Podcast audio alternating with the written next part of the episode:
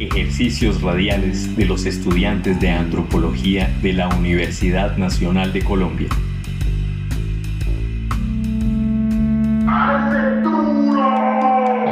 ¡Parece duro! Parece duro. Parece duro. Yo le una hay que pararse duro, pararse duro y pararse duro, papá.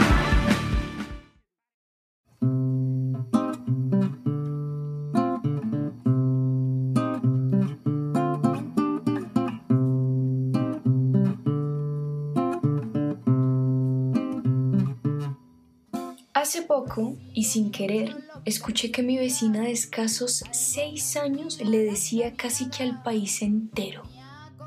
¿Pero por qué? ¿Por qué los matan si los policías nos cuidan? No, no, no, no. A ellos no. El furor colectivo, la tristeza y el desasosiego de estos días hacen más que importante, urgente que desde el estudiantado demos discusiones en torno a lo que acontece por eso, en los siguientes minutos vamos a hablar brevemente en torno a la función de la fuerza pública según la ley y la verdadera función que cumple según la orden. Es decir, cómo desobedecen la ley. Me preguntarán ustedes si mi vecina chiquita, ¿desobedientes? Ay, pero ¿por qué, niña? ¿Por qué desobedientes si los policías nos cuidan, hombre? Pues bueno, Quédese un ratico, pare oreja que el chisme que le tenemos está bueno y además de estar bueno, es urgente y le compete a usted como caminante de estos suelos colombianos. Yo le digo, porque es que le canto, usted masacra a su pueblo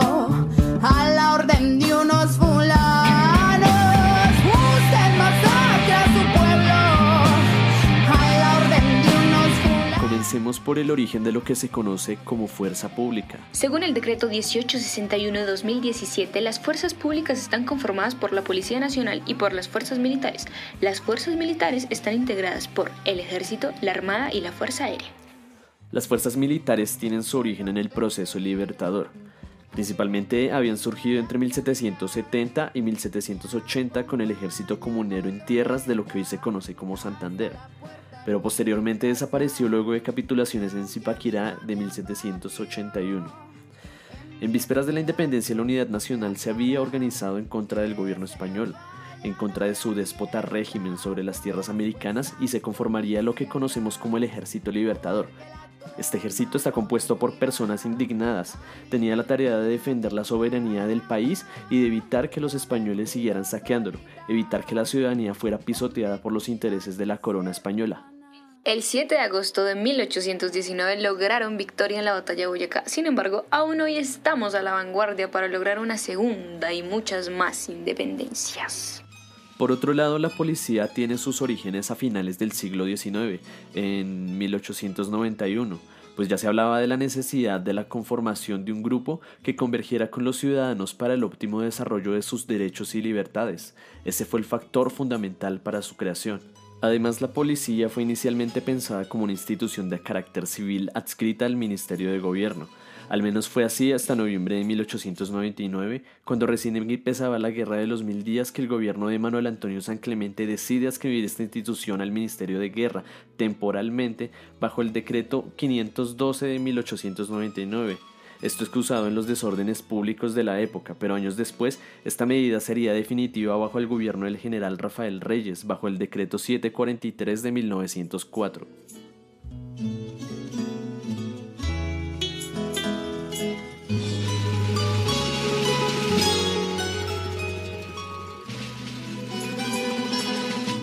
Ahora, frente a la crítica situación que afronta el país en una coyuntura fruto de la incompetencia del gobierno de Iván Duque y de la democracia liberal, es necesario hacer una corta pero sustanciosa investigación de la verdadera labor de la Policía Nacional y también de las fuerzas militares, pues un desmedido uso de la fuerza ya ha provocado al menos 72 muertos hasta el 15 de junio del 2021 y más de mil heridos registrados en videos que le han dado la vuelta al mundo.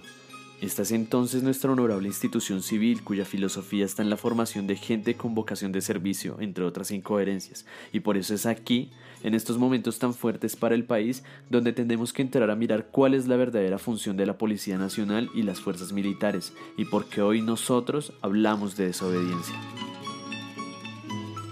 El artículo 2 de la Ley 1861 de 2017 afirma que las fuerzas militares tendrán como finalidad primordial la defensa de la soberanía, garantizando la independencia, la integridad del territorio nacional y el orden constitucional. De la misma forma, el artículo 3 correspondiente a la Policía Nacional nos dice, la Policía Nacional tiene como finalidad primordial el mantenimiento de las condiciones necesarias para el ejercicio de los derechos y libertades públicas y para asegurar que los habitantes de Colombia convivan en paz. Revisando estas legislaciones podemos darnos cuenta, por ejemplo, que la finalidad con que el gobierno está utilizando las fuerzas militares va en contravía de la naturaleza misma de estos cuerpos. Nos preguntamos, ¿la independencia de quién están defendiendo? ¿La soberanía de quién? ¿La integridad de qué territorios?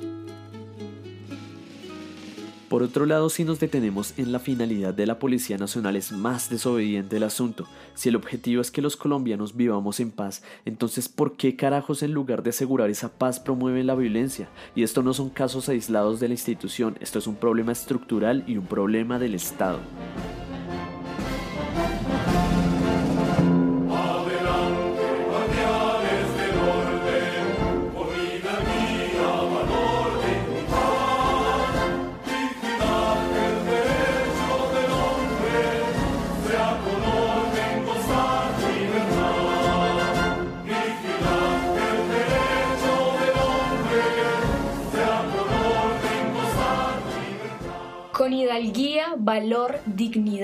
Vigilar que el derecho del hombre sea con orden gozar libertad.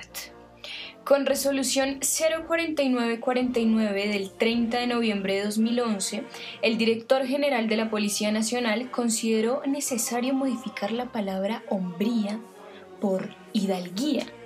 Ese deseo fervoroso del director por no solo incluir a la hombría, sino a todos los hidalgos e hidalgas de la patria. Y ustedes se preguntarán esa palabra de dónde carajos viene.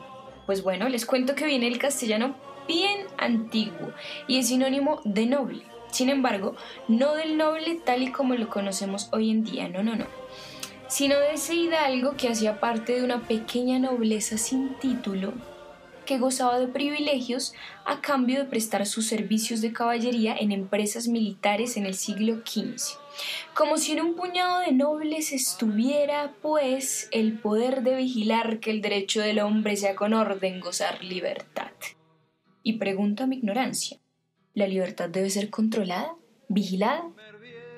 Era muy raro, comer poco era normal Comer era subversivo para el señor militar. Para el pueblo lo que del pueblo, porque el pueblo se lo ganó. Para el pueblo lo que del pueblo. Ahora bien, ¿por qué se pone en duda la función escrita de la fuerza pública? Pues precisamente porque su acción es completamente adversa. En primer lugar, la Policía Nacional ha sido utilizada para callar las voces de quienes se manifiestan en las calles en contra de una reforma tributaria impuesta por la OCDE, organización que actúa en favor de los Estados Unidos y de sus intereses sobre la nación y la gente que la mantiene en pie. Sí, esta gente, usted y yo, la clase trabajadora, los estudiantes, la gente de a pie, Asimismo, se ha utilizado a la Fuerza Armada para intimidar y apuntar sus armas en contra de la población civil, mientras los intereses extranjeros sucumben a la patria. Pero eso no termina ahí, es necesario recordar la función legal de la policía, garantizar el óptimo desarrollo de los derechos y libertades públicas. Pero no, es utilizada para reprimir el derecho a la protesta y al ejercicio de la democracia y la libertad de prensa. Hacemos un llamado desde el estudiantado a escuchar a los y las marchantes. La policía y las fuerzas militares están actuando en contravía de lo que dictan las leyes, están desobedeciendo. En este momento la fuerza pública no está cumpliendo su obligación de asegurar la paz y defender la integridad del territorio nacional. No nos están cuidando, como pensaría mi vecinita de seis años. Nos están atacando, nos están matando, están desobedeciendo.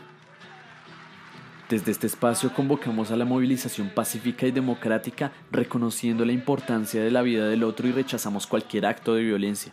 No es justo que nos matemos entre los hijos de una misma tierra. Todos y todas tenemos un futuro entero por construir y un presente por conquistar. Por eso desde aquí luchamos con la palabra, por un país mejor, con igualdad, con justicia. Difunda nuestro contenido y recuerde, párese duro partieron pedazos y ahora hay que volverlo a armar.